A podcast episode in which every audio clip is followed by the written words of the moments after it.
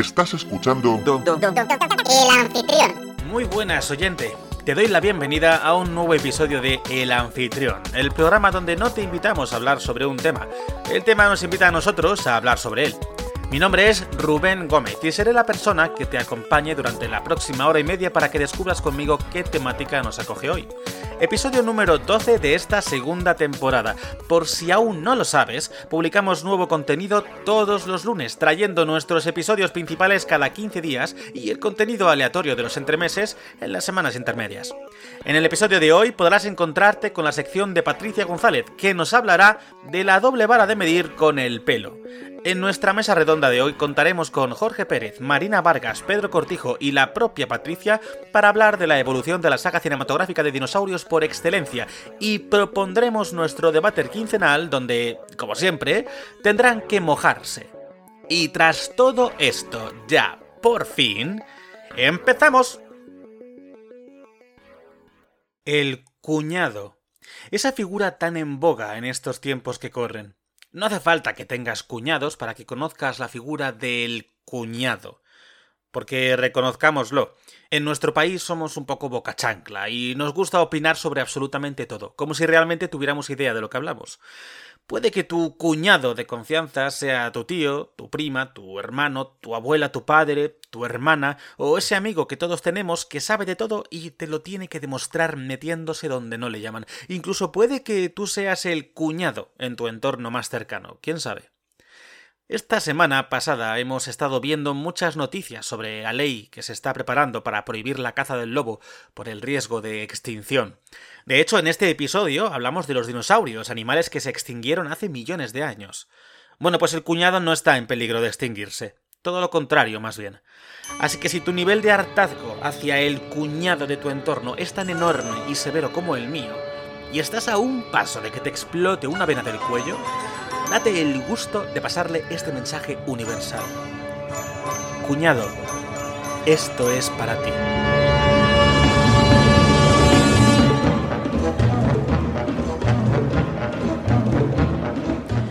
En las frescas mañanas de febrero, lejos de las navidades, lejos ya de la antigua normalidad, con la incesante batalla del hombre contra la COVID, una especie sobrevive y se alza por encima de todas.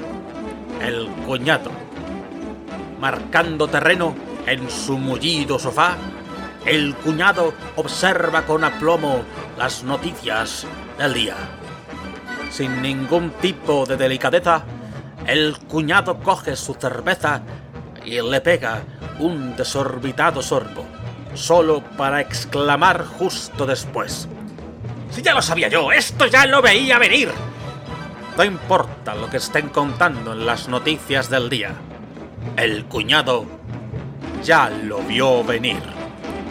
No obstante, el cuñado se camufla en sociedad como el mejor de los depredadores. Para distinguir a un cuñado entre la muchedumbre, un método infalible es hablar de un tema personal que ni le incumbe ni le compete. En ese momento, el cuñado hace gala de su infinita sabiduría, fruto acaso de años de evolución genética. No hace falta estar cerca de un cuñado para que te oiga, pues su aparato auditivo está entrenado para captar las conversaciones más comprometedoras. Una vez hace su comentario, el cuñado observa a su presa, esperando que le dé las gracias por haber resuelto su complejo problema con tanta facilidad. Quizás pienses que algún problema se le resiste al cuñado. Él, sin lugar a dudas, no lo ve así.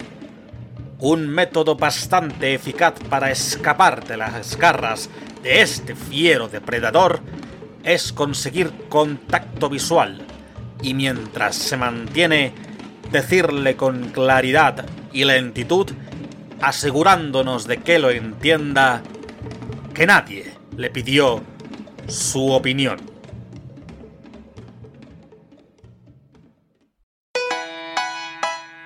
Dios mío, dame patriencia con Patricia González. ¡Ay, el pelo! ¡Qué cosa más arbitraria! ¿Habrás visto alguna vez elemento más variable? Y no, no me refiero a su forma, que también, sino cómo cambia la opinión sobre este en función de dónde esté, quién lo lleve y cómo lo lleve. Me explico. Al pelo de la cabeza, nuestra sociedad le pide que sea fuerte, espeso, con brillo. Sin embargo, estos mismos atributos no son los más deseados en el pelo que aparece, pues, no sé, en las piernas, por ejemplo. Sobre todo y ante todo si son de mujer. Que ya lo decía el anuncio de la Venus cuando nos mostraban a esa chica mustia porque no podía, porque no podía ir a la piscina sin depilar. Qué cosa más descabellada, ¿no? Menos mal que sus amigas la enseñaron a usar la maquinilla. Y ahora hasta las marcas las hacen de viaje, pequeñas, discretas, para que las lleves en el bolso. Como para meter la mano en el bolso, te dejas un dedo por menos de nada. Este perfecto rasuramiento de piernas no es el deseado en la cabeza. De hecho, muchas personas viajan hoy en día a lugares que jamás habrían visitado solo para ponerse pelo. Ese mismo pelo que luego se depilan del pecho porque ahora tampoco está bien visto que un hombre sea muy peludo, ni te cuento una mujer. Si nos metemos en tema de barbas y bigotes, la cosa cambia en función de la moda. Menos de nuevo el caso de las señoras que se siguen depilando esa pelusidad de mierda que les sale. Una de las zonas que más sarpullidos levanta es el de las axilas, porque si eres un fornidor hombre masculino y viril, ya puedes tener lianas por sobacos que no pasa ni media. Ahora sí, si eres chica, prepárate, porque el sarpullido te va a salir a ti, pero de tanto depilarte. ¿Cómo puede ser que el mismo pelo en la misma zona sea a la vez natural para unos y antihigiénico para otras. Y si no, que se lo digan a Marna Miller, que ha compartido estos días la noticia de que cada vez que subía una foto en Instagram en el que se le veía el sobaquillo sin depilar, perdía la friolera de 800 seguidores, por no hablar de todos los insultos y las insinuaciones sobre su escasa higiene que recibía. ¿Es que acaso todos los hombres de España que no se depilan las axilas son unos puercos? Podría ser, pero desde luego que no será por tener pelo, sino por no echarle agua y jabón. Además, siguiendo esta teoría, las personas más higiénicas serían las calvas, porque no hay pelo que más se ensucie que el de la cabeza, y eso lo sabe todo el mundo. Es más, a mí me suda más la cabeza que el sobaco. Dicho esto, mm, me queda claro que este es un verdadero caso para Iker Jiménez. Mientras su equipo lo investiga, os cuento lo que yo sé. Y lo que sé es que el pelo en todas sus formas es una barrera de protección. De hecho, si te fijas bien, en todo tu cuerpo hay pelo, incluso en las zonas en las que parece que no. En esas hay un leve vello. Fíjate bien. Esto puede significar dos cosas. O que no hemos evolucionado lo suficiente como especie, que yo esta teoría me la creo, pues por aquello de que, oye, pues el cuerpo nos ha dado cuenta de que ya llevamos ropa y no necesitamos tanto pelo. O dos, que seguimos necesitando el pelo y que debemos mandar un poquito a freír espárragos a quien se intenta lucrar con todo esto.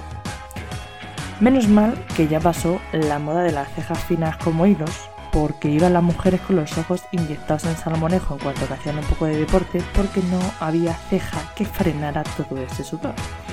Y gracias, gracias a que las pestañas largas no pasan de moda, porque el día que se lleven cortas vamos a ver todos menos que Pepe Leches. Y con la mierda que flota en el ambiente últimamente, mmm, quita, quita que no está los pavos.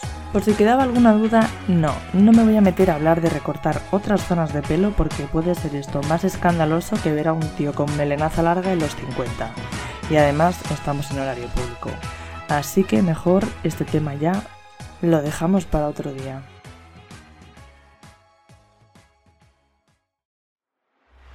¿Te está gustando el episodio? Pues compártenos y recuerda seguirnos en redes sociales Nos encontrarás en Instagram como Podcast El Anfitrión, en Facebook como El Anfitrión Podcast y en Twitter como Anfitrión Air.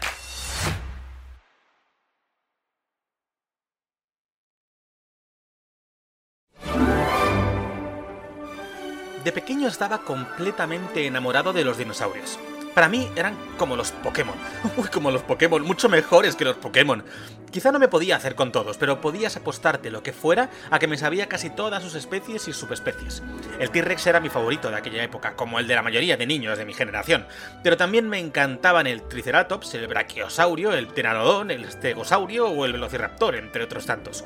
Toda la culpa de este fanatismo extremo que viví en mi infancia es por culpa de mi madre con solo 3 años conseguí convencerla de ir al cine a ver una película que acababan de estrenar.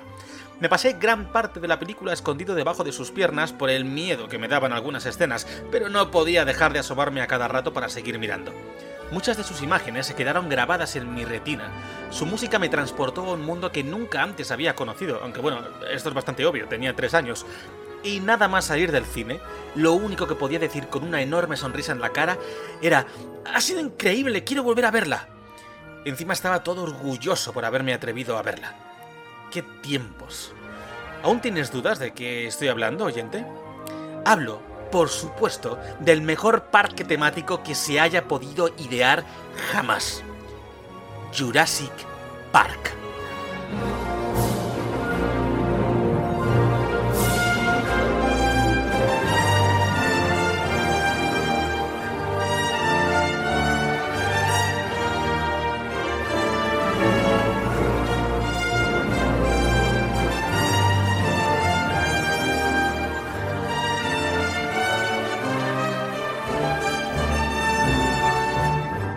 Y antes de presentar a los colaboradores de hoy, recordarte que este episodio está cargado de spoilers de la trilogía original de Jurassic Park, oyente.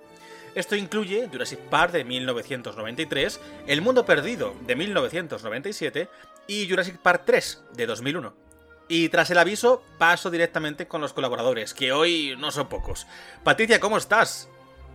Estoy bien. Todo en orden. Siguiente.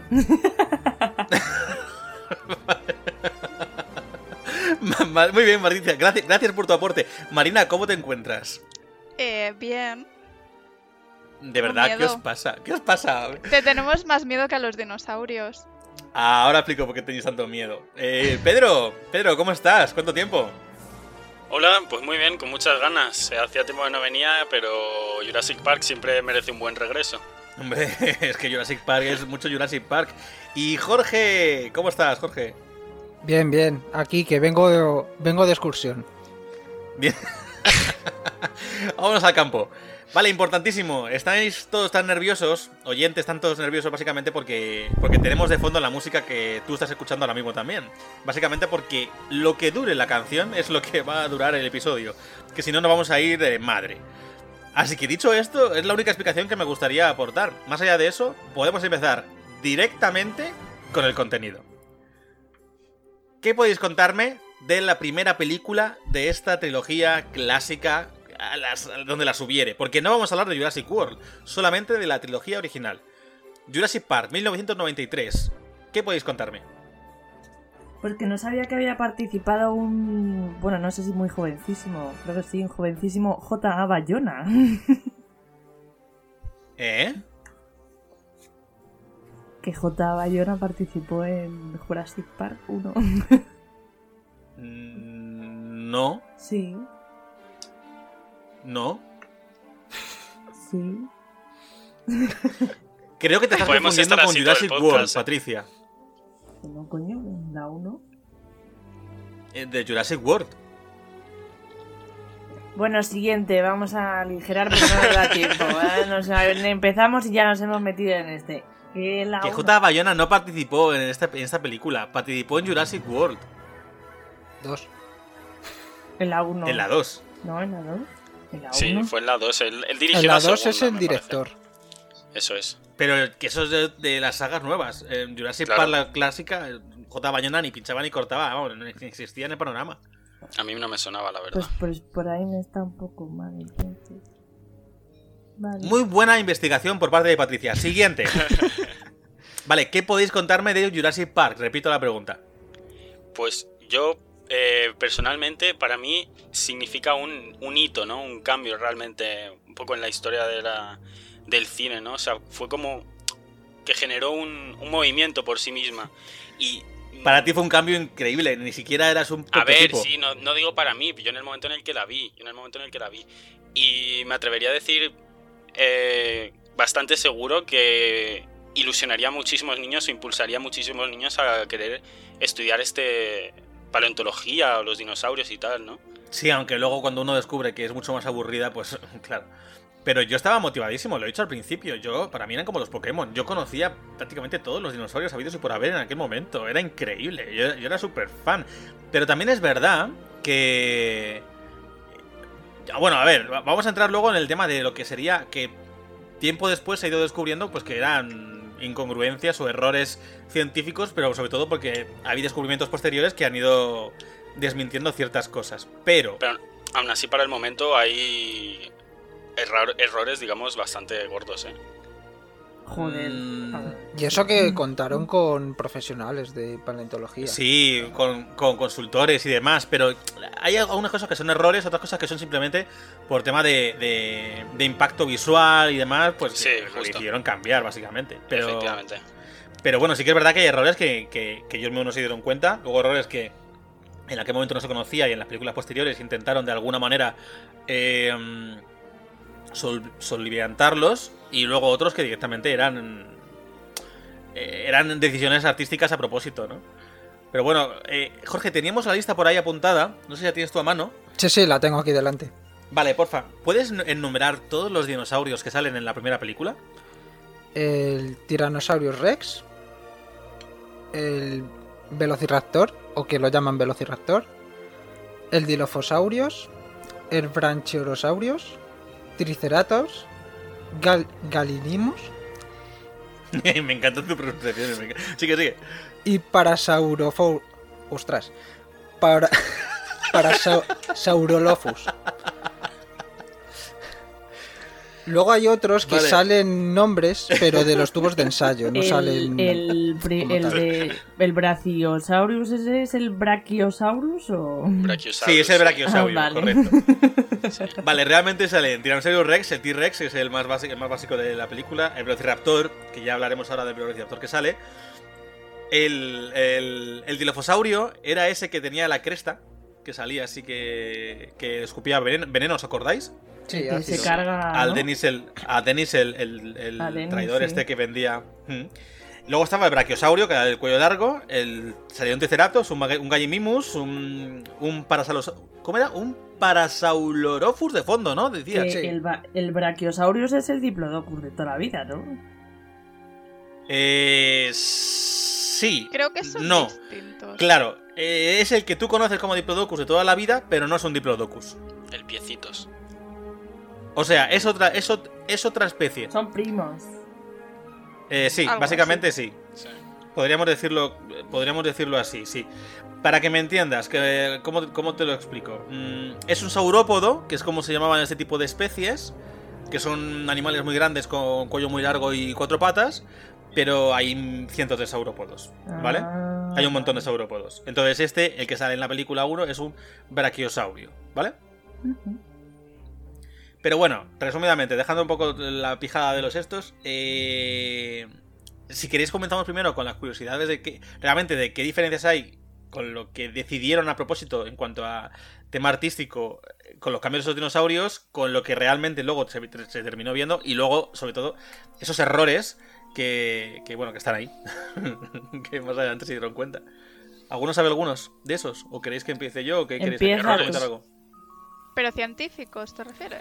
Sí, por ejemplo, el, el que lo, Jorge lo ha dejado mencionar que quiere que lo, que sé que Sí. lo quiere mencionar. Jorge, háblame del Velociraptor.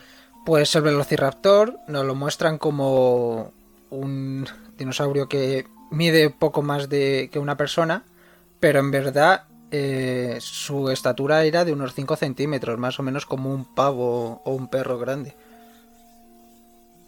Bueno, de hecho, de hecho, el peso más o menos que tenía un, un Velociraptor era como el de un lobo, más o menos. pero no pesaba mucho más y era mucho, y era mucho más pequeño. De hecho, luego más adelante también se ha descubierto que, tenía, que tenían plumas o protoplumas. Se- sí. ¿Seguro que Eso no se ve en la tercera. confundiendo con el Microraptor?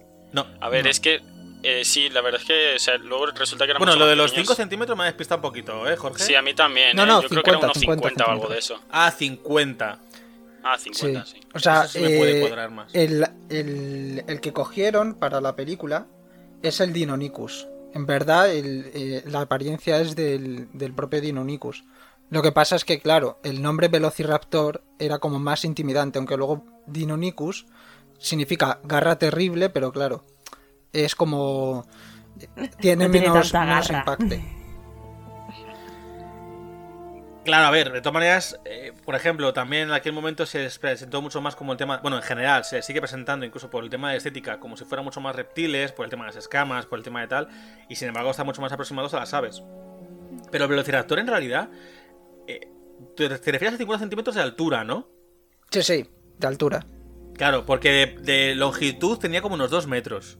Sí, luego es entre 2 y 3 metros, depende el tamaño. Eso es, pero de altura era eso, unos 50 centímetros. Poco más quizá, pero de altura, ¿eh? No hablamos de longitud. Sí, pero aún así la garra eran como 6 centímetros también, ¿no? O- Las garras Sí, sí. eran bastante No. grandes. Pero... La retráctil, la retráctil, la que... En la de Sí, no sé de gallo. cuánto. Sí, pero por ejemplo, una cosa que mencionan en la película, que el velociraptor atacaba en manada y todo eso. eh, estudios posteriores comentaban que porque probablemente no fuera así. Que estuviera más enfocado, porque se, se- comenta que probablemente fuera un antecesor, el velociraptor, y toda la rama de raptores fueran un, un antecedente de las aves de las aves de presa, las aves raptoras. Y entonces eh, cazan más en solitario. Las garras, por ejemplo, las que hablábamos ahora, no son para desgarrar como en la película, sino para atrapar a la presa y que no se moviera. Y luego el Deinonychus, que es el animal más, o sea, el, dinosaurio que sea más grande, que es en el que se basaron también. Porque el Deinonychus lo habían descubierto como hacía muy poquito antes de la película. ¿O antes de la película o de.? Sí, antes de la película. Y Steven Spielberg dijo, hey, pues me gustaría usar este tipo. Este, este tipo de dinosaurio tan grande y tal para esto. Y de ahí surgió un poco empezar con el, el Velociraptor. Pero a mí el que me parece más curioso, dentro de estos dos que quiero mencionar ahora rápido, uno es el Velociraptor y otro es el Dilophosaurus. Jorge, Sí, el dilofosaurio eh, no lanzaba ácido. eh, tenía unos Y 6 no tenía ni cresta. ¿Eh? Que no, no tenía ni la cresta esa No, no, es más, eh, se ha descubierto ahora que en vez de la cresta, la parte en la que se creía que tenía la cresta, en verdad tenía unas bolsas de aire que hacía más grande, pero era para el tema del aparea- apareani- Joder. Apareamiento. Sí, gracias.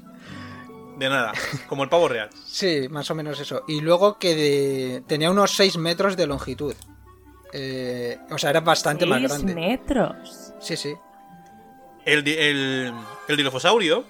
Perdón que estoy comiendo tarta. El dilofosaurio era más grande que el velociraptor. Pero, para que fuera más fácil de distinguir en pantalla, Steven Spielberg decidió hacerlo más pequeñito para que fuera más reconocible las diferentes especies, ¿no? Pero realmente era más grande el bicho. Es posible que el Velociraptor sea más parecido al Dilo- Dilophosaurus y el Dilophosaurus al Velociraptor. En cuanto a lo que representan en la película. Sí, sí. Pero vamos, que buena está la tarta de manzana. Que mm, Rubén. muy rica, chicos. muy poco Os recomiendo que ¿eh? comáis tarta de manzana, está muy buena. Está celebrando que estamos Bueno. Yo, iba- yo iba a decir que conozco otro error, me parece que en, en las pelis de Jurassic Park precisamente lo utilizan, y es que eh, cuando salen los eh, Triceratops y eh, su especie, eh, las patas se las hacen como todos tenemos en la cabeza, como las típicas como de elefante. Sí, Y- sí, ese rollo también, sí. Y sin embargo, eh, según yo tengo entendido y he hablado con gente y he visto, eh, tenían dedos, o sea, eran de, eran de dedos, como... Vamos, dedos. Revela tus fuentes, revela tus fuentes. o sea, que No es tenían que- a ver, dedos, dedos, tenían... te- Bueno, a ver, es que realmente yo estoy buscando fotitos y claro, los hay el Triceratops de la película, que efectivamente es como una pezuña. Y luego, efectivamente, luego hay otros que tienen como una pezuña más alargada, más... No sé decir, la verdad. No- no- estoy buscando un montón de fotos y sí, tienen como... No, dedos... Claro, pero... Uh, pero dedos... No sé decirte, me has pillado. Podéis hablar, ¿eh? ¿Qué os pasa? O sea, estáis agobiados con el tema del tiempo y ahora os quedáis No, callados. no, yo Eh, es, Porque yo no tengo nada que aportar con vuestros dinosaurios. yo es por los cortes, más que nada. Yo creo que eran como garras, el rollo garra, pezuña rara, no sé, no sé cómo sería la verdad. Se ve, es que se ve muy bien precisamente en las en los esqueletos, se ve en la forma de los deditos de las falanges cómo realmente sí que utilizaban dedos y para apoyarse, ¿sabes? Para andar, pero es que realmente en el cine se ha hecho lo, lo que os he dicho yo de que les ponían como las patas de elefante porque también es como más reconocible, ¿sabes? Entiendo también que para Sí. diferenciarlo de los carnívoros, no sé, aquí ya ya me ya estoy inventando un poco, pero tendría sentido, ¿sabes? Tendría, por ejemplo. Es que sí es verdad Joder, que, la- que las, que, la- que el- los huesos, efectivamente, los fósiles tienen, tienen esa especie de dedos, pero yo no sé con carne cómo se vería eso también. Pero sí que es verdad que desde luego no es como una pezuña de elefante. Efectivamente. Y- Es verdad, bueno. es verdad también que los velociraptors eh, llegaban a alcanzar los 90 o 100 kilómetros por hora. Creo que sí, coña. Sí, sí, eso sí. Con los pequeñitos que eran súper aerodinámicos. Lo que pasa es que es eso, 100 que no cazaban en, man- en- en manada, cazaban individualmente, estaban cubiertos de plumas. Era distinto. Pero bueno, eso también se descubrió más adelante de las plumas, ¿eh? Yo para... Y de hecho, eh, bueno, luego lo comentamos para la 3. Sí, Porque, ahora que estamos comentando poco. todo, ¿El qué, Perdón. Pedro? que ahora que estamos comentando todo esto, estamos hablando simplemente de, de la primera película, ¿no? De momento sí. ¿no? Sí, sí. De Vale. momento sí, sí, sí, sí. Estamos mencionando sobre todo dinosaurios que salían y demás. Por ejemplo, eh, bueno, luego, ¿os acordáis cuando Dennis empieza a robar eh, embriones eh, congelados para, para Sí. venderlos? Mm. Eh, Jorge, por favor, menciona los dinosaurios. Eh, Proceratos... Proceratosaurus, Stegosaurus, ¿Eh? Segis... ¿Eh? Segisaurus, Camp... Campsognathus, Baryonyx, Herrerasaurus y Me... Metricantosaurus. Este, este, este, a ver, a ver. ¿Le oís? No. No. No sé si es que se ha quedado sin habla o porque le da mucho miedo o es que No, simplemente... no, oye eh, es que lo he dicho, pero se me ha, se me ha tenido que cortar. Ay, pues repítelo, que, qué pena, Jorge, repítelo, que no se te ha oído. Procerataurus, Stegosaurus, Segisaurus. No, no, el último, que el resto lo hemos oído. Vale, vale. Me- Metricantosaurus. Más o menos, sí. pero- Ya tenía práctica la primera vez que lo ha dicho. Sí, aún así tampoco ha salido bien. Bueno, no pasa nada. Hay una cosa que sí que me gustaría comentar de, la primera película, pero ya no en cuanto a dinosaurios. Bien. Bueno, luego menciono una cosa... Dime, No, bien. Yo tengo cosas sobre curiosidades de qué, la qué peli. asquerosa eres, de verdad, qué asco me das. Luego, sí, a ver, luego mencionaré alguna curiosidad del dinosaurio Rex y tal, pero, pero que no se me olvide. Quiero centrarme un momento antes de que se me olvide, eh, que es lo más, para mí lo más importante, en la narrativa. Hablábamos, eh, hablaba fuera de antena, hablé con Jorge y con Patricia, que a mí personalmente me sorprendió al revisitar la película, la primera, lo avanzada de su tiempo que estaba.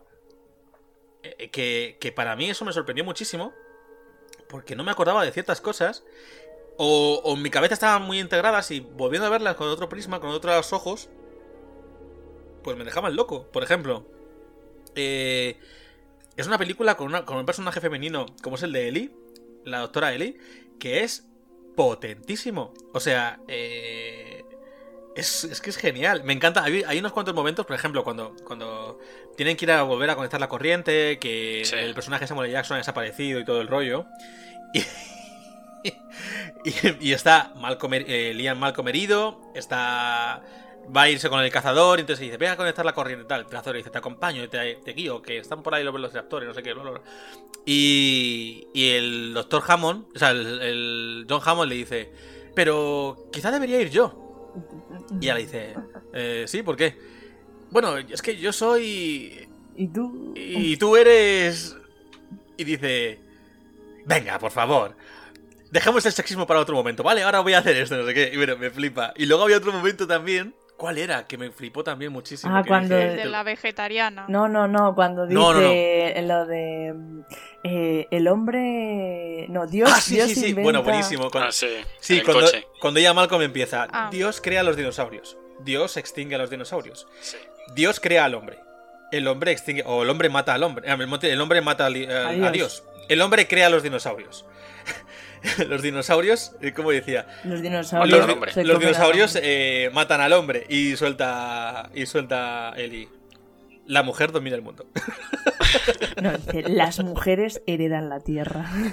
es verdad, es verdad. No, que yo lo vi en inglés y lo decían en, sing- en- en singular. Ah, Las mujeres heredan la tierra, correcto. Y es verdad, y es como, joder. Es que me flipaba. Había comentarios así todo el rato. Cuando el Malcolm, el día Malcolm no paraba de intentar ligar con ella, y ella como, en realidad pasaba de él, pero era como, ay, qué interesante. Mira, y, y llamaba al otro. Mira, Alan, mira lo que me cuenta. Y el otro intentando centrar en ella, el otro pasando de todo, y mira, Alan, sí, mira, lo que me cuenta, qué curioso. Las ondas y el caos, qué curioso. Me encantaba el personaje. Era, bueno, es genial. Es un personaje genial. Y me sorprendió. Luego, lo que ha dicho Marina, de, de la niña vegetariana y hacker. hacker Lex. y vegana, o sea, o vegetariana. no sé. Bueno, dice, dice vegetariana. No sé hasta qué punto. Y ahora dice el otro tontaino, niña, no has visto nunca unas chuletas y la otra, soy vegetariana. Yo Me toma en tu cara, ¿sabes?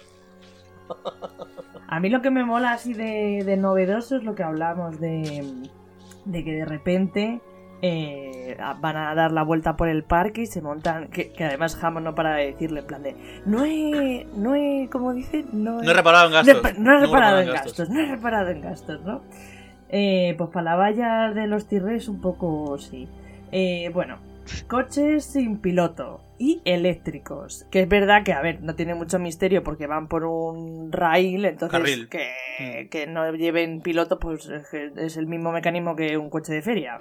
Pero, pero oye, que sean eléctricos y con pantallas táctiles en el 93, cuando mm, es que eh, no había ni móviles táctiles, no había móviles casi. O sea, tú piensas que mi coche es del 2000 y tiene radiocassette. Claro, o sea, me parece. No, pero cállate, es que yo, mira, lo voy a adelantar un momentito, pero es que en el, el Jurassic Park 3, y entonces por el tema de la tecnología, lo avanzados que iban mostrando, sale una puñetera impresora 3D, Claro, sí, sí, sí. Es verdad. Total. que es lo que, claro, que es lo que hace, bueno, sin adelantar mucho, que es lo que hace lo de los Velociraptors. Mm. O sea, una impresora 3D. Cuando la impresora 3D se ha empezado a integrar a- hará como, ¿cuántos años? ¿Cinco? ¿Seis? ¿Siete? A mí, para mí, para mis teorías conspiranoicas, me viene muy bien. Porque es verdad, porque, porque a mí la gente me dice, no, es que la ciencia avanza muy despacio, porque no sé qué, porque no sé cuánto, patatín. Mira, hay documenta- documentales de documentos TV del año 90, ¿eh? con mm, cosas tecnológicas que me las están vendiendo ahora. Y me las están vendiendo ahora porque interesa. No porque concretamente con el tema de los coches. No, es que es muy complicado hacer no sé qué. No me puedo creer que llevéis 20 años para intentar hacer una placa de hidro... ¿cómo se llame? Eh, más no sé qué, que no tengas que estar 8 horas con el coche cargando y no sé qué. Cuando en Jurassic Park en el 93 ya tenían coches que eléctricos. Vete a tomar por saco. Eh, eh, la verdad es que un gran enfoque sobre los dinosaurios y sobre la película. Hombre, es que es verdad. La, o sea, la gente, la gente, sobre todo en estas altas alcurnias, Steven Spielberg no se relaciona con cuatro matados. Se relaciona con gente interesante, gente de las artes y de la ciencia. Pues algo escucharía por ahí que cuando el río suena agua lleva. Bueno, antes de eh, seguir con las teorías conspiranoicas, quiero ir cerrando la primera película. Así que cosas que queréis ir comentando de ella antes de cerrarla. Eh, yo quiero comentar algo, aunque es un poco genérico, pero me di más cuenta en, en la primera película. Y es que, eh, bueno, y en la segunda también, la verdad. Eh, el personaje de John Hammond, que en las películas lo hacen como súper amigable, súper happy, le ponen la musiquita esa cada vez que aparece de fondo. Y es como que le ves y dices, ay, le quiero dar un abrazo, eh, su parque no ha tenido éxito, eh, o- ¿sabes? Y en realidad es un pedazo de hijo de puta. y en Un las poquito. novelas también. No, es que, bueno, las diferencias de novelas a, a películas son bastantes, ¿eh? Pero bueno, no voy a entrar en la novela porque todo es... Pero, pero sí, sí, totalmente, ¿eh? Es que eh, Sí. John Hammond en realidad, dentro de esa carcasa de, de abuelito afable, Sí. es un tío capitalista hasta las trancas. Y Es un empresario. Pero, Pero ya no solo eso, pero Ya, es que... ya lo dice luego Ian, que dice de capitalista a naturalista en tan solo cuatro Sí. años. Vaya, señor Hammond. Sí, bueno, de hecho, curiosamente, antes de pasar ya a la 2, ya que menciona- mencionamos aquí el principio de la 2, que esa parte me gustó bastante a mí, eh, sí quiero mencionar que esto lo hablé con. que decía Jorge, pero. ¿Pero qué dices? Si es muy normalito. A mí el guion me parece que está muy bien escrito. Porque quizás no tiene grandes plot twists, como decíamos, o grandes eh, sorpresas súper impactantes. Tiene agujeros de guion, como el tema de, por ejemplo, eh, cosas que no tienen mucho sentido a nivel eh, estructura y a nivel película. Como, o sea, el tiranosaurio Rex está en un, en un descampado que de repente cuando pasa la valla pasa a nivel de la carretera. Sí, pero cuando de repente van a caerse los otros por el lado, tienen un barranco súper tocho, ¿no? Ya, Con el coche. sí. Bueno, a ver. Ya, No tiene ningún sentido es eso. grave. Yo eran cosas que quería comentar también. Claro, y hay, y hay algún agujero de guion como este que, bueno, pero en realidad, en cuanto a conjunto argumental en general, está muy bien. Porque, por ejemplo, Sí. quiero inventar, inventar un par de cosas. Eh, me encanta, la, por ejemplo, Alan Grant, como- ya he mencionado lo de Ellie como personaje eh, bastante empoderado, bastante poderoso, eh, bas- bastante eh, independiente, autosuficiente. Pero es que eh, Alan Grant me encanta su evolución, con sobre todo el, el tema de los niños, ¿no? Como no soportar a los niños, de ser un poco cabrón. Que a la hora huelen, de- que los niños huelen, te lo que juro los que, niños huelen. huelen, todo el rollo. Claro, claro, claro, todo eso. Eso, por ejemplo, claro, cuando de repente. es que me hace mucha gracia. Cuando de repente llegas y. y te encuentras con que. crea un. O sea, a mí se me ve, para mí se ve claramente en la garra de Velociraptor que tiene como recuerdo. Simbolizado para mí dos cosas. La primera, su obsolescencia como paleontólogo. Como esto ya ha pasado, ha pasado su momento porque ya, ya estoy obsoleto. Y segundo, su relación con eh, los infantes. Porque esa misma garra es la que utiliza para sembrar el caos en un niño y el miedo de error, ¿no? Y de repente, cuando ya está, ya consigue generar un vínculo con Lex y con Timmy, y van a dormir en el árbol, ¿no? Él se pincha con el este, y, pero es una cosa como muy tonta, como, ay, me pincho, es la garra, y la tira. Todo ese tirar la garra, el hacer esto, para mí cuenta con, un par de imágenes, de momentos, sin ningún tipo de palabra, cómo Alan ha cambiado su enfoque y de repente eh, ha evolucionado como personaje. Y cómo está en otro punto. Y cómo ha crecido. Porque los niños al final sí que son, entre comillas, más planos, porque al final son niños y son detonantes de, de los adultos, ¿no? De lo que va ocurriendo. Eh, pero, los, adultos en general, Ian Malcolm tiene ese rollo de chulesco y bueno, sin más, porque se mantiene en el mismo papel. Pero Ellie y sobre todo Alan me parece una evolución muy interesante lo que tiene. Hombre, Alan es el que más cambio hace. ¿verdad? Correcto, es el que más cambió. Bueno, el propio Hammond también tiene un cambio, obvio, pero mm, a mí personalmente me, me pareció muy agradable. Si no se da cuenta, toda la que liga de No, Hombre, Para Obvio. eso es el protagonista de la película, el Alan. Ya, pero que aún así creo que está muy bien pensado. Y sobre todo que hay pequeños detalles, que hay más detalles que no me da tiempo a comentar, que están como muy ocultos, que justamente tienen ese tipo de, de detallitos y de, y de tramas que ayudan, ¿no? A meterte en la historia de manera casi eh, inconsciente, porque son trucos muy buenos de guion. Y está muy bien escrito para mí, en ese sentido. Eh, ¿Algo más rápido que comentar o ya cierro la 1? Eh, Yo sí, yo- yo quería yo- comentar una cosa. Pues rapidísimo, chicos, los dos. Yo también. Eh, pues rapidísimo, chicos, los tres. Bueno, Venga. yo en mi, ca- en mi caso quería añadir que eh, investigando sobre la película descubrí que Steven Spielberg eh, compró los derechos de la película cuando todavía estaba pensando el escritor en escribirla, simplemente había hecho eh, la premisa de qué, de qué iba a tratar la historia, pero estuvo a punto de, de dirigirla James Cameron o Tim Burton. O sea, Tim Burton habría estado curioso, ¿eh? Ah, Bueno, no y- sé. ¿eh? Habría sido un poco psicodélica. No, no, no. James Cameron dice que su película hubiera sido más parecida a una especie de Alien, pero con dinosaurios. Menos mal que no la dirigió James Cameron. Eh, Pedro, Eh, yo quería comentar una escena que no sé cómo teníais intención de, de pasar por alto, que es la escena de los velociraptores, la verdad. En la cocina. Mm. ¿Pero qué quieres mencionar de la escena de los velociraptores? Pues que esa, pues que esa escena, por lo menos para mí, es la mejor de la película entera. Hombre, es que toda la parte de los, velociraptores está muy bien. Pero. La de la escena de la cocina, sí.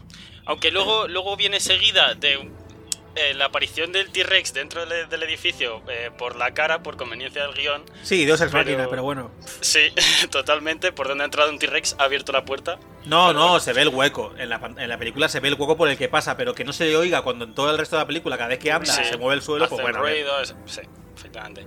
Pero bueno, por el hueco ese. Pero esa eso, escena. Bueno, la parte del T-Rex eh, es que los eh, leí que Steven Spielberg había dicho que eh, había al lado un T-Rex en huesos, en plan el típico esqueleto este del museo, y que se iba a caer, pero que le parecía muy, muy soso, muy no sé qué, y en postproducción cogió y dijo, pues que aparezca el T-Rex y se lo cargue, y ya está. Ah, Vale, Porque así era más impactante. mejor lo otro. No es vale importante eh. Patri, Eh, no veáis esta película en, en- doblada al castellano. no lo hagáis. El doblaje es malísimo. Y gracias a Rubén descubrir que era porque había habido huelga de... fue la primera huelga de actores de doblaje en España, en 1993. Eh, fue una huelga muy tocha y la película más importante en aquella época que había que doblar y que no tenían actores porque las productoras no querían pagarles más, eh, fue esta. Y cogieron actores de doblaje mm, amateurs y pasó lo que pasó. Por eso tampoco son las voces habituales de esos... Menos, menos de John Hammond, que grabó. El resto de actores, creo que casi todos sí, eran actores amateurs. Bueno, Bueno, pues pa- Pasamos. pa que, no, porque no he terminado. Para que veáis lo, Ah, malo venga. que, lo malo que era, que hasta yo me he dado cuenta. Luego, que me encanta que Lex sea la que le resuelve la papeleta junto con, con y que no tiene señoras bobonas y que no tiene señoras que en el 90 era muy dado a ponerte las divinas hasta en el peor de los casos, que es como, chicos, no hace falta ir maquillada para ser paleobotánica, ¿vale? Y aquí no lo pone. Y mm, bueno, los fallos esos que hablamos, que a mí me parece un poco. Joder, macho, con la cantidad de veces que revisan la película, de verdad que no se han dado cuenta de lo del foso, no se han dado cuenta de, de poner. Pero a veces no se trata de que no se den cuenta, se trata de que son eh, decisiones artísticas a propósito para que, aunque que dando por hecho, o, Pero, o por de forma para que ejemplo, tú como espectador no te des cuenta. Lo de lo del cristal este, utilizar dos veces el mismo plano, o sea, no, está roto, se rompe y otra vez, no está roto y se vuelve a romper, o lo del hilo de Pero es que se pasan este. un montón de películas. Claro, racor y demás, pero eso a veces es normal. En el montaje tú piensas que muchas veces se graban una misma escena como 20.000 veces y a veces al coger los mejores planos de cada tal, pues a veces alguna cosa puede fallar. Me parece muy grave. O sea, El mundo perdido, que nos quedan poco más de 25 minutos. Eh, No, no, poco menos de 25 minutos. El mundo perdido eh, es un despropósito de película, pero me- a mí me hace mucha gracia. porque Yo quería decir de esta película, perdona Patricia, que creo que ibas a hablar, eh, que me hace gracia o en parte me gusta y al mismo tiempo me parece raro que cojan, o bueno, que el protagonista, el que más hace en la serie, que es, ¿cómo, cómo se llamaba? No me acuerdo. ¿Pero quién? El protagonista de la segunda. Ah, Ian Ian Malcolm. Malcolm, sí. Este. Que, que por fin haga algo, porque realmente si lo pensáis, su aporte en la primera fue eh, hablar con Sí. la chica para contarle lo de la gotita de agua eh, y reventarse contra una caseta. El resto del tiempo A ver, es que aquí de repente empezaron a meter un montón de cosas que es verdad que no tiene ningún sentido. Y a nivel argumental creo que es de las peores. Pero eh, debo decir Peor que a mí me gusta bastante. Peor que la 3, o sea, la 3 me parece un despropósito. A. A mí me parece peor que la 3 en cuanto a argumentos, sí.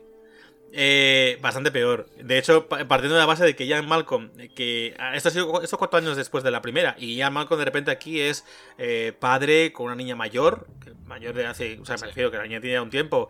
eh, Pero eso lo dice de- la primera, que él es, pa- es padre. Además lo comenta. No, Sí. no. No, o sea, lo decía con ironía, me parece. No, él lo que dice es que él tiene muchas. Le gusta coleccionar No, no, no, que lo dice, lo dice. No, pero también decía Hablan de algo que de si de son padres, habla en el momento en el que está en el coche, hablan sobre que si soy padre, no sé qué, le dice, ¿tú tienes hijos? Le dice, no. Le dice, ¿y tú? Dice, sí, varias, varios. Que Claro, sí. pero se queda todo como muy. Pero que, de hecho, el personaje de Ian Malcolm realmente no, no debía tener. O sea, es que en la novela. Bueno, como curiosidad rápida, la novela eh, del mundo perdido que se escribió para basarse luego en la película, en realidad, Steven Spielberg, presionó a, a Michael Crichton, el escritor, para que la escribiera, porque él no iba a escribirla, para poder hacer la segunda película. Luego ya la tercera directamente se basaron en, nada, pero la segunda se le presionaron a Otto para que lo escribiera y, y luego hicieron lo que le dio la gana también con la película, porque hicieron otra cosa distinta, pero bueno. Que la hija de Ian Malcolm, por cierto, el momento eh, soy gimnasta Sí, madre y mía. soy gimnasta y me han expulsado del equipo y cuando de repente se carga un velociraptor con su Me Pues- parece maravilloso. habilidades mira yo de verdad esa parte no podía estar descojonándome más porque era como A ver, pero ¿qué porque además le pone le mira, la música esa tan de... Eh, claro y se pone a dar las vueltas ocho horas mientras el velociraptor la mira Sí, sí. simplemente que no se mira ¡Eh! Y se pone a dar vueltas de tope. y de repente se le atraviesa al otro y acaba muerto mira me pareció me pareció surrealista pero a mí lo más gracioso, muchísimo. lo que más me gusta de esa escena es cuando se atraviesa el velociraptor, pero sigue moviendo las patas de forma mecánica. No porque estaba como agonizando porque estaba como ah, No, ya, ya, estaba pero, pero me refiero, parece eh, las ruedas de un tren, ¿sabes? Hace el mismo movimiento. eh, Sí, era No muy raro más. todo. Eh, o, o cuando cogen y, y- y secuestran. Secuestra el cazador, que el personaje cazador, sí que hay que mencionar un poco- un par de cosas. Secuestran a, a- al Tyrannosaurus Rex cría. Y. Y claro, está herido porque le ha herido el cazador para poder tenerlo quieto, no sé qué, tal cual. Y llega la, la paleontóloga esta, la Julianne Moore, y se pone. Y la Sara, Sara no sé qué. Y se pone. les- lo lleva. O sea, bueno, se lo lleva ella y el otro a la camioneta, pero sois tontos. Y, y se supone que sois más expertos de esta, por lo menos ella, más experta en toda esta mierda. Ya, ¿Qué eso... Totalmente o sea, merecido el accidente. Sí, hasta la, hasta la niña se da cuenta cuando empieza a berrear que le dice al padre "Mm, Llévame, sácame de aquí, llévame a un lugar seguro. Se le pone una cara... Sí, no, no, lit- literal. Bueno, y me encanta el personaje que se muere, el pobre, que cuando intenta salvarles todo el rato, que es que me, partió, mira. escena, eh. El pobre era como, eh, pásanos una cuerda. Y el otro pobre, que estaba to- todo apurado, les pasa la cuerda. Cuando se empieza a caer la, el- la caravana más, coge el cabrestante del coche y se lo lleva, que se cae, que no le llega, que tiene que tirar de más porque se les ha atado. de- Lo engancha el cabrestante. Cuando engancha el cabrestante, se suelta la cuerda, tiene que volver a atar la cuerda. por cierto- Se sigue tirando. Coge, el, coge el, el- el- el te- el todoterreno, se pone a tirar para atrás a toda hostia. Aparecen los dos, los dos eh, ti- tiranosaurios Rex. Se pone, a sigue tirando para atrás, marcha atrás mientras intentan comérselo. Que no suelta en ningún momento el acelerador hasta que ya se lo comen. Que dices, oye, ole por ti. Que estás ahí a tope un intentando. héroe. Claro, claro, que no es como sudo pollas. No, no, él intentaba seguir salvándoles y al final se lo comen y le parten por la mitad. Mm, muy desagradable, la verdad. Un minuto de silencio por ese tío, porque la verdad. No, minutos de silencio no, porque Eh, no tenemos sí, sí. tiempo. Eh, Patri, ¿qué vas a Bueno. decir? Que, que la cuerda es otro de estos de... Tío, ¿por qué no lo has pensado? O sea, se cae la cuerda y se quedan ellos enganchados y luego están se, se empiezan a subir tirando de una cuerda que no está enganchada a nada, pero bueno.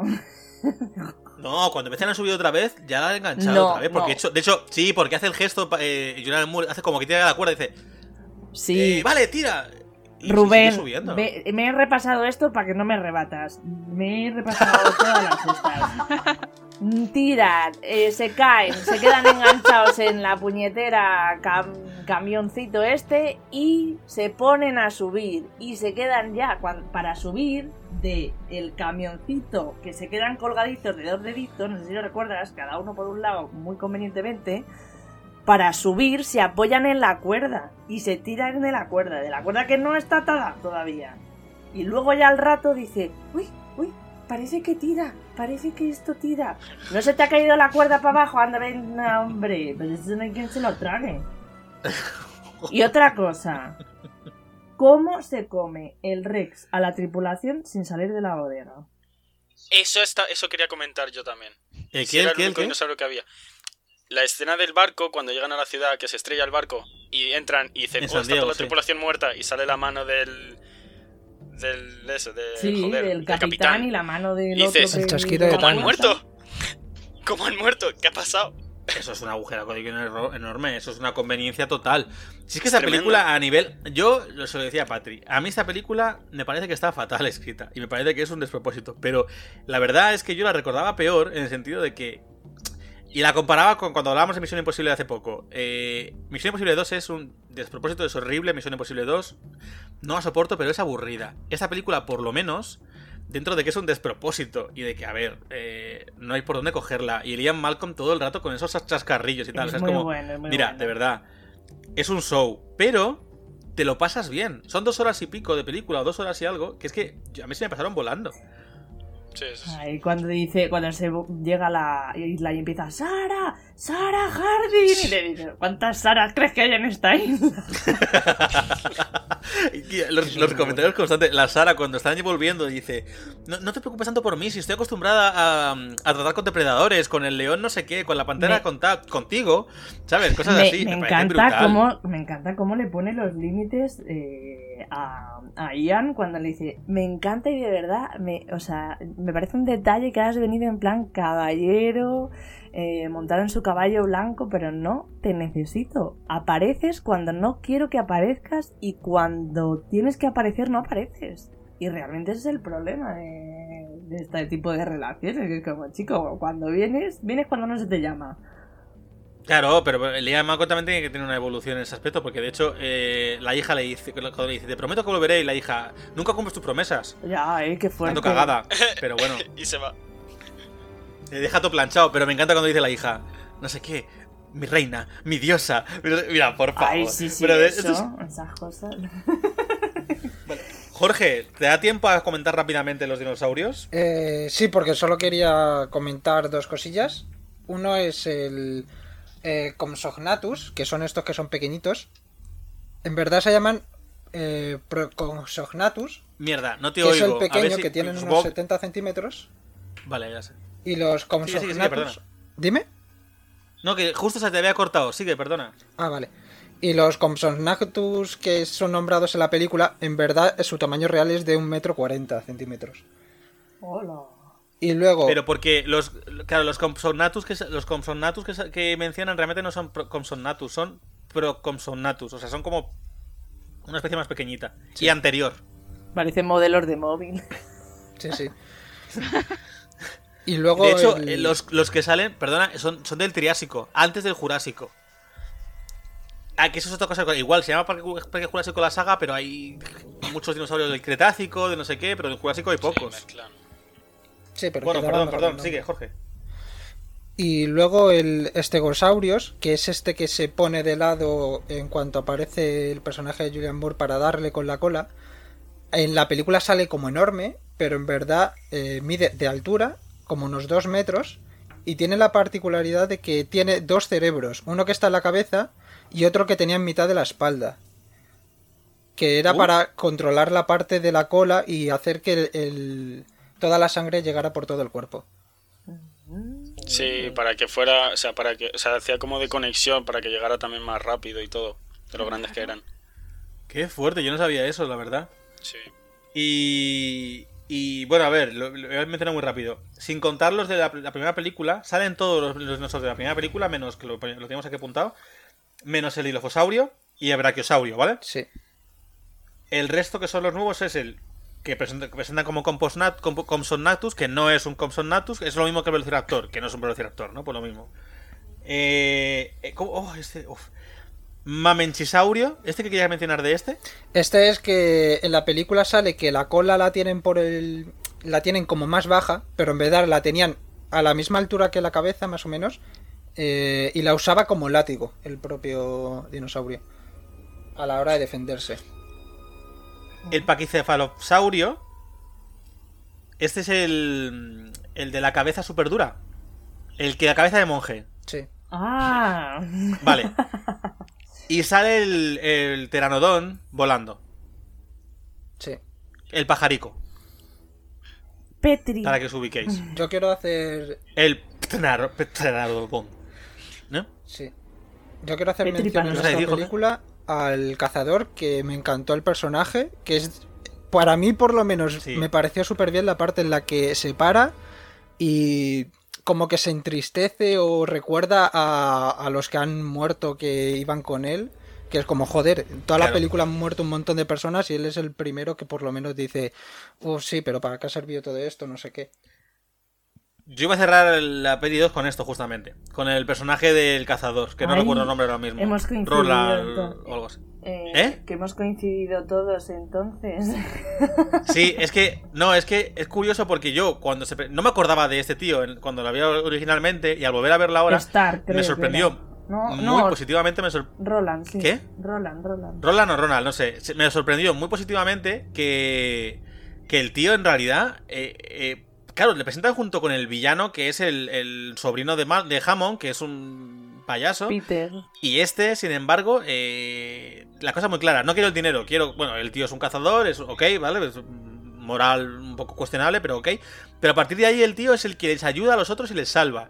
El que, incluso cuando ve el boicot, eh, la esta, no les, no les tiene como los prisioneros en ningún momento. Aboga por la, la colaboración. Eh, tiene, es un líder con mano firme, para bien o para mal y tal. Y busca a sus compañeros, no se rinde. eh, incluso después de todo lo que pasa, le va mellando, ¿no? Todas las pérdidas que va teniendo eh, esta esta misión, ¿no? Esta empresa. Y cuando termina, co- consigue cazar al tiranosaurios macho, como él quería, y sin embargo no, no le satisface. Y dice, se acabó hasta aquí, no quiero seguir con esto. A mí me parece brutal el personaje, como esa, esa evolución también que tiene, la más clara para mí de la película, más incluso que la de Malcolm como protagonista o el resto. Es que es un tío íntegro. O sea, es cazador, pero es un tío que dentro de que es cazador tiene sus Sí. principios. O sea, no quiero la pasta. Yo, este es mi objetivo y esto es a lo que he venido. Y no quiero nada más ni nada menos. Ya está. Podríamos decir que es incluso el protagonista de la película, más que... Mm, Desde luego es un coprotagonista, para mí, o un secundario de lujo o algo así, pero desde luego. Porque, por ejemplo, está con el segundo al mando este, que es el in- inaguantable este, que se la carga los, los postnatus. Que no son postnatus, ya sabéis. Pero me flipa, me flipa. En la peli los llaman compis. Sí, y en el arc también. Son odiosos. Vale, otra cosa, nos quedan, os digo, 8 minutos. Más o menos. Bueno, para la Así última. que. La última película, Jurassic Park 3. Eh, lo único más impresionante que hay en esa película es la de impresora 3D. Ya está. Pues para mí, argumentalmente hablando, creo que tiene más solidez que la 2. A mí me gustó más. Bastante. A mí me pareció innecesaria. Totalmente. A ver, a ver, yo me yo, perdí en algún momento de las relaciones. yo diré que para mí, personalmente, eh, me pasaba con, lo- me pas- me pasaba con lo- que hay mucha gente que encuentra insufrible a Lex y a Timmy, sobre todo a Timmy en la primera película, a la niña, la hija de Ian Malcolm, que no me acuerdo el nombre, eh, perdonadme, en la segunda, y a la- sobre todo a la, a la esposa de Ah, Kirby, sí, esta, la-. Que la encuentran inaguantable. Pues yo, fijaos lo que os digo, me parecen los personajes más coherentes en cuanto a, la- a- a lo que son en realidad. Es como, o el propio Kirby, el, el marido, que finge ser multimillonario, que luego es un, es un, es un es ferretero. grandísimo. O sea, eso es buenísimo, es pero que vamos, hay me que refiero. tenerlos cuadrados, o sea. Hombre, para salvar a su hijo, eso sí me parece guay. Lo del hijo me parece un personaje súper, o sea, súper roto. No me parece nada creíble. Muy op, el niño. Pero bueno, dejando a un lado eso. Eh, me mola mucho porque son personajes que realmente, aunque lo- los encontremos inaguantables, porque no son personajes épicos como podías esperarte en una aventura como esta, son los personajes más realistas. Que a una mujer sí. se le caiga de repente el cadáver de su exnovio en la cara y que no consiga soltarse, bueno, su novio, y no consiga soltarse porque se le ha enredado todo, que, que entre ese ataque de pánico me parece normal. Una tía que no tiene ni idea de cómo tratar con dinosaurios se ponga con el megáfono y luego, y luego le digan. lógica, tío. Y que luego, el, luego el otro, el marido, se pone a gritar también eh, el nombre del hijo, que no me acuerdo el nombre tampoco, no sé quién. Y la otra, en el hotel, ¡cállate! ¡No has aprendido nada! Que yo ya he aprendido, también aprende tú. Cuando, lo- cuando el velociraptor, es- los, cuando están buscando los huevos por culpa del otro tonto, que también quiero hablar de este ahora, empieza a, empiezan a perseguirle y tal. Porque él está con ella, el, el Billy, el ayudante de Alan. Hmm. Sí. En ese momento está con ella cuando aparecen los velociraptores en el, en el hotel y se piensa que es ella por lo que tal. Ella es la que tiene la iniciativa cuando se queda ahí en la puerta que el otro va a escalar de empujar la puerta. Ella tiene la iniciativa. Me refiero que va aprendiendo este personaje. A mí, la verdad que todos los personajes prácticamente de la tercera película me parecen muy tontos. O sea, luego, por ejemplo, el Kirby, el, cuando llegan a la parte central del edificio, bro, ¿qué haces intentando usar monedas para abrir una, una máquina expendedora? Es que es muy inocente ¿qué- el qué- Kirby, ¿Qué a mí me hace haces cogiendo gracia. el teléfono? No va a dar señal. Bueno, O pero por niño. intentarlo, escúchame. No, lo del teléfono Yo sí, lo intentaría. sí, sí. Bueno, Pero lo de, Yo los de las monedas es muy gracioso, en plan. Y el otro que luego lo parte, es que dices, es que, es que es de lógica, tío. Y bueno, y el niño que salva al Alan de los velociraptores, se lo lleva al autobús. O sea, el, el chaval va camuflado con hojas, gafas, de todo pintado. Ah, el niño es Va que al es una autobús y luego cuando sale, y luego cuando sale va a, a la virulé con una camiseta roja ahí llamando toda la atención. Y gritando, mamá, papá. Eh, Nah, a ver, ¿Qué que repito, que- a ver, a- a- igual puedes entenderlo porque se cuenta con los padres después de dos meses. Ok, pero bueno, lo del, lo del Lo del padre, tú dices que lo lógico es que hubiera roto la, la vitrina esta de la esta. A mí lo lógico me parecería, no tanto meter las monedas porque está todo apagado y bueno, es un poco chorrada. Más lógico me parecería que llega el Billy, que es un flipado, que ese personaje no me gustó en nada, eh, rompe el este y llega él que le intenta romper y se rebota. A mí eso me parece más se creíble. revienta. Que intenta, que intenta romper algo para quedar bien y, y que te rebota y que te caes hasta No porque lo intenta cuando ya no queda nadie. Dice, lo voy a intentar cuando no haya nadie. Claro, si hago pero- ridículo.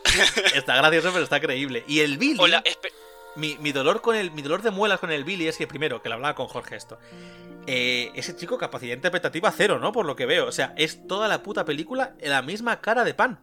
Personaje toda la película en todos los momentos. Es horrible es horrible. Y lo peor de todo es eso que yo la estoy, repito la estoy viendo en inglés y el chico para todo también habla igual. Y, y es que siempre decía Jorge parece que tiene cara sospechoso todo el rato que está tramando algo todo el rato. Incluso cuando liga al principio es como no sé no sé, a mí ese personaje me pareció eh, ultra trascendente. Y que no muriera al final me jodió. Yo pensaba que había muerto. Y, y- y de hecho, cuando vi la película la primera vez pensé, ahora que ya has empezado a caer mal porque hemos descubierto que has robado los huevos, vas a morir, seguro. Y pasa lo del apiario. Y pensaba que había muerto, de hecho. A ver, es su arco de mí hay redención. cosas entonces... que. En la trama de los huevos me parece metida ahí con También sobra, la calzador. Luego de repente saca el llamador en plan, ¡oh! ¡Sorpresa! Los velociraptors igual son súper ultra mega inteligentes y tienen una cháchara entre ellos y bueno, resulta que saben y que identifican que poniéndose así boca abajo están en señal de, de, de no ataque y no sé A ver, qué. pero eso pasa con muchos animales los- ya de por sí. De todas maneras, a los velociraptores desde la primera película les ponen como ultra inteligentes, que hasta abren puertas en la primera película, ¿eh? Sí, de verdad. Y, Pero- y no, ¿no os habéis fijado, por ejemplo, en, en el tiempo en escena que tienen los dinosaurios en cada película? Porque No. dijisteis los de la primera, pero no puede ser que en cada película hayan intentado meter más dinosaurios en escena que- Sí. y según menos comentó- argumento. No, pero Según nos comentó Mark en la. en la- según nos comentó Mark en el grupo que tenemos de WhatsApp, nos dijo que, que al parecer los, dinos- los dinosaurios en total en la primera película salían 14 minutos de película. Yo creo que salen más. no, no, no. No puede eh, ser tan pocos, 14. pero bueno. Mm, Puede ser, 14 ¿eh? Yo me lo creo. Joder, bueno, pues. eh, Bueno, total. Que. Voy a, voy a hacer muy rápido los, los, los, los- los dinosaurios que salen aquí. Muy rápidos. Y Jorge vuela con los tres que quiere mencionar, ¿vale? Pero yo te los digo. El espinosaurio, que es el villano. El anquilosaurio, el brachiosaurio de nuevo. Bueno, no es un brachiosaurio, se lo comentaba Jorge fuera de, Sí. antena. Es lo que decía antes que os he dicho. Es un. Es. Como os lo he dicho, es un saurópodo, pero no es lo mismo, ¿no? Este es un. ¿Cómo se llamaba? Apatos. Gira- girafatitán o algo así. Eh, ¿Cómo era, tío? Que se me ha olvidado. Apatosaurio. No, el apatosaurio sale en la en Jurassic World. Eh, es un girafatitán, correcto, el de la 3. Bueno, girafatitán, el Compsognathus, el ceratosaurio, el paras... Joder. Parasaurolophus, el Pteranodon, el Estegosaurio, el T-Rex, el Velociraptor y el Triceratops. Vale, Jorge, tira rápido y ya cierras tú. Vale. Corre. Solo voy a hablar del espinosaurio porque esto se descubrió hace poco y es lo que tira por tierra Bueno, toda la vez peli. que hablas se te corta, Jorge. Aunque El tú te oigas, dinosaurio nosotros no es- te oímos. Vale. Es Ahora. el dinosaurio es paticorto. Los dedos de la mano rozan el suelo pareciendo cuadrúpelo, pero es bípedo. Eh, en caso de apoyar la mano lo hace con los nudillos, como los gorilas. El Y- espinosaurio dices. Sí, sí, el espinosaurio. Y es muy, es muy torpe en tierra y es muy lento. Y eso es porque se ha descubierto hace poco que es un animal acuático. Que se alimenta de peces y, bu- y buceaba. Aunque Bueno, respiraba con cállate, en, oxígeno. el- en la, en la película, perdona que te corte, en la parte de la Sí. película cuando aparece al final, que esa parte sí que me gustó en cuanto a... Me gobió, ¿no? Con la barca esa. Pero me flipó que de repente apareciera la aleta del espinosaurio por el agua como un tiburón. ¿Os Sí, sí, acordáis es de que eso? es lo que, Sí, es lo que en suele ese hacer. momento Godzilla. Pues yo pensé que era una flipada y ahora me estás diciendo que resulta que era más acuático. Sí. Sí. Sí, sí, se ha descubierto que eso, que es acuático y que tenía una bolsa de aire eh, en su interior. Qué Para que él respiraba oxígeno, Eh, tenía que salir a yo- respirar y tal, pero mm, buceaba y toda... mm, Rara vez se ha descubierto que rara vez salía de la Tierra, así que eso de que se cargue a un Rex es bastante imposible. ¿Cómo le parte el cuello, eh? Hablando Sí. De, de muertes Sí, no es que raras. se lo coma, es que se lo parte. Le rompe el cuello, Es que muy lo- fuerte. Le deja la señal ahí en plan, ¡pa! Bueno, eh, como curiosidad también, iban a poner, a poner en principio a un Baryonyx, que era otro tipo de dinosaurio, pero pero cogieron el espinosaurio al final porque era más grande. El Baryonyx también es acuático, ¿no? ¡Uy! Dios mío, termina el programa, chicos, termina el programa. Yo quería comentar una cosa No te da tiempo, si no te da tiempo. Empezamos, lo siento, empezamos, empezamos con. Bueno, terminamos con lo de Jurassic Park, lo siento muchísimo. Hay que cortar aquí porque esto está para lo que está. Y vamos a empezar con lo que sería. el debater. Pero... ¿Tenemos? Sí, tenemos, tenemos, tenemos debater. Eh, Me ha encantado. pero- me encanta que me preguntas así como, eh, pero tenemos, lo voy a dejar esto, eh, eh, Marina. Deberías. Eh, siento cortar así, pero os he dicho que teníamos el tiempo súper justito. Os voy a mencionar muy rápido. Eh, siento cortaros con lo del, del Jurassic Park, porque es verdad que nos hemos enrollado, pero había que ir a saco Paco y ese es el tiempo en la antena. Y me gustaría plantearos una pregunta que me ronda bastante tiempo en la cabeza desde hace mucho tiempo. Y me ha venido justo cuando estábamos hablando y me gustaría que la comentáramos, ¿vale? ¿Qué opináis? Bueno, es que no quiero... ¿Cómo lo planteo? Para que sea más... Bueno, sabéis cómo es un poco el tema del debater, ¿no? A veces salen locuras, ¿verdad? Lo sabemos todos aquí. A veces no siempre. No, a veces, a veces, a veces son muy coherentes, no sé. eh, Bueno, coherencia en el mundo de la Sí, no, no busques ejemplos, déjalo. Vale. La pregunta de la semana, que eso es importantísimo que os mojéis todos, por favor. Eh, Pedro, Jorge, Marina, Patricia, es importantísimo que os mojéis porque si no, no tiene ningún sentido esto. Si tuvierais que elegir entre estos dos sujetos, ¿qué decidiríais? ¿Tyrannosaurus Rex o Rex, un policía diferente? Ay. Pues mira, te voy a responder yo el primero por... y ya te doy una curiosidad. Elijo Vale, pero rápido, ¿eh? Dale. Rex, un policía diferente, porque se ha descubierto hace poco que el rugido de un Tyrannosaurus Rex es como el de una gallina, pero si fuera un concierto de heavy metal, a toda pastilla. Pero es el mismo canto. Eh, Sí, efectivamente. vale, ese es tu argumento. El siguiente. Mm, cre- creo, es que sabes qué pasa, que a mí los perros me gustan, pero cuando no son míos, ni los tengo que aguantar yo. Entonces, eh, claro, un T-Rex me da miedo, porque mm, era grande, donde lo meto, con pisos de 40 metros cuadrados en Madrid, no hay plaza de aparcamiento para aparcar al res. Eh, sí que es verdad que no me tocaría las narices tanta gente, porque con un rec yo creo que la gente ni te habla. Y eso es algo positivo. Te evitas de tener, pues, eh, enemigos y, y, vamos, que es que ataca y ya está. Todo solucionado. Pero, pero, claro, es que, es que no, no s- ten- tendría que descubrir algún libro de cómo encandilar o cómo, bueno, eh, Hammond dice al principio que si les si estás presente cuando salen del huevo, ¿no? Se quedan con tu cara. Pues no, Sí, eso, eso me también. pues creo, creo, creo que definitivamente me voy a quedar con el Rex, sí. Me he convencido a mí misma, según lo contaba. Paso de Vale. limpiar pelos de perro. O sea, con el Tyrannosaurus Rex, ¿no? Vale. Es verdad que quizá no te quepa, pero a un hueco, a un hueco le podemos buscar. Eh, Pedro. Pues yo lo llevo pensando desde que lo has dicho y tengo dos motivos por para elegir al Rex.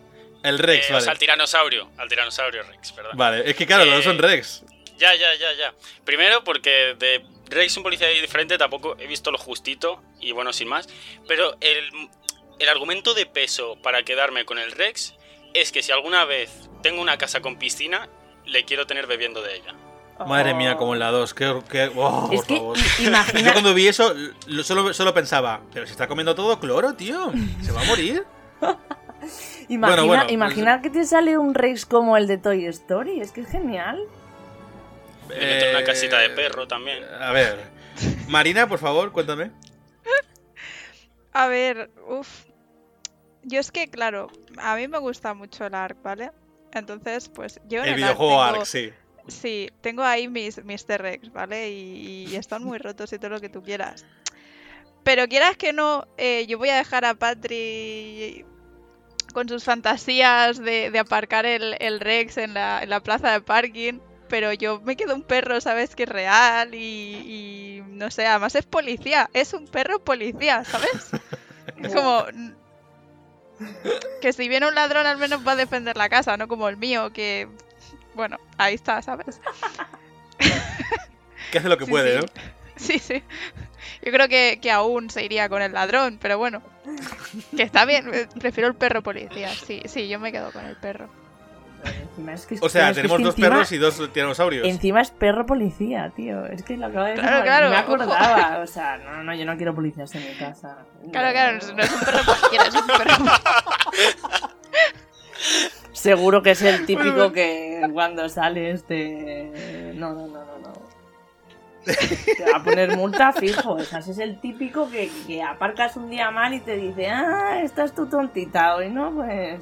¡Hala! El perro. Bueno, El pues esta pregunta la voy a dejar para redes sociales para que tú, oyente, también la contestes. Pero quiero repasar la última pregunta anterior, ¿vale? Vamos a toda leche porque queda poquísimo tiempo. En el debate de, las, de hace dos semanas, la pregunta era, no sé si os acordáis, que hablábamos un poco, Patricia y yo, de las ciudades perdidas, tesoros perdidos. Y la pregunta del debate fue, en, que, en el mundo actual que nos ha tocado vivir, ¿qué pierdes antes? ¿La cabeza o la paciencia? Bueno, pues un 48% de los oyentes han respondido la cabeza frente a un 52% que ha respondido a la paciencia. ¡Ole! Estaba igualadísimo esto, ¿eh? Ya estaba ahí No reñido. Igualadísimo. He perdido este debate, hay que reconocerlo, Patricia, has ganado tú. Pero... Pero ha estado muy igualado, ha estado muy igualado. Nosotros rápidamente, sin mencionarme por qué, Jorge, Patricia, eh, Jorge, Marina y Pedro, ¿qué perderíais antes, la cabeza o la paciencia? Cabeza. Yo la paciencia siempre. Yo mira que tengo mucha, también. imagina. ¿Y, y Pedro? Yo la paciencia de una, eh, pero no me hace falta ni pensarlo. Madre mía, madre Yo mía. la cabeza, Bueno, que ya la pierdo. ¡Team Pierdo paciencia! la paciencia pensándolo. Bueno, pues entonces hasta aquí el programa de hoy. Eh, muchas gracias por haber participado, chicos. Gracias, Pedro, por haber pasado por aquí. Nada, un placer siempre. Gracias, Jorge, también por haberte pasado de nuevo. Nada, un placer. Quiero añadir que el año pasado, en abril, descubrieron ADN de, de dinosaurio. ¡Ámbar! ¡Mosquito! ¡Jamón! Marina, muchísimas gracias por participar también hoy. Gracias a ti por la paciencia. Y Patricia, muchas gracias. Eh, yo quiero tarta de manzana, nada de gracias. Joder, qué rico, ¿eh? La tarta de manzana. Bueno, de nuevo, gracias por haber participado, chicos. Eh, pero tú, oyente, todavía no te vayas.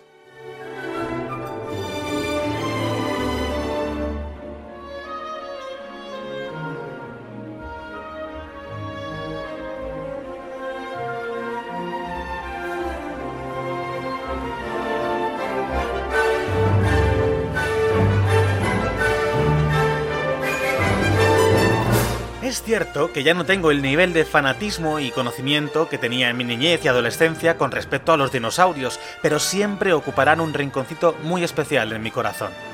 También es cierto que la saga de Jurassic Park ha grabado una huella imborrable en todos nosotros como sociedad, con lo que nos cuesta muchísimo imaginarnos cómo fueron realmente los dinosaurios. Tenemos demasiado asociado en el imaginario colectivo esa imagen reptiliana tan característica de las películas. Aún así, es meritorio que consiguieran acercarnos un campo tan particular a la parque fascinante como la paleontología. Y hasta aquí el episodio de hoy. Si te ha gustado, compártenos con tu familia y amigos para que nos conozca más gente. Por cierto, en los entremeses de la semana pasada, Patri nos ilustra sobre los entresijos de los carnavales y quién sabe lo que nos deparará la semana que viene. Muchísimas gracias por dedicarnos un ratito de tu tiempo. Sin ti, nada de esto sería posible. Nos vemos en dos semanas en un nuevo episodio de El Anfitrión. Y os decimos lo mismo que decía John Hammond, pero aplicándolo a este episodio. No hemos reparado en gastos.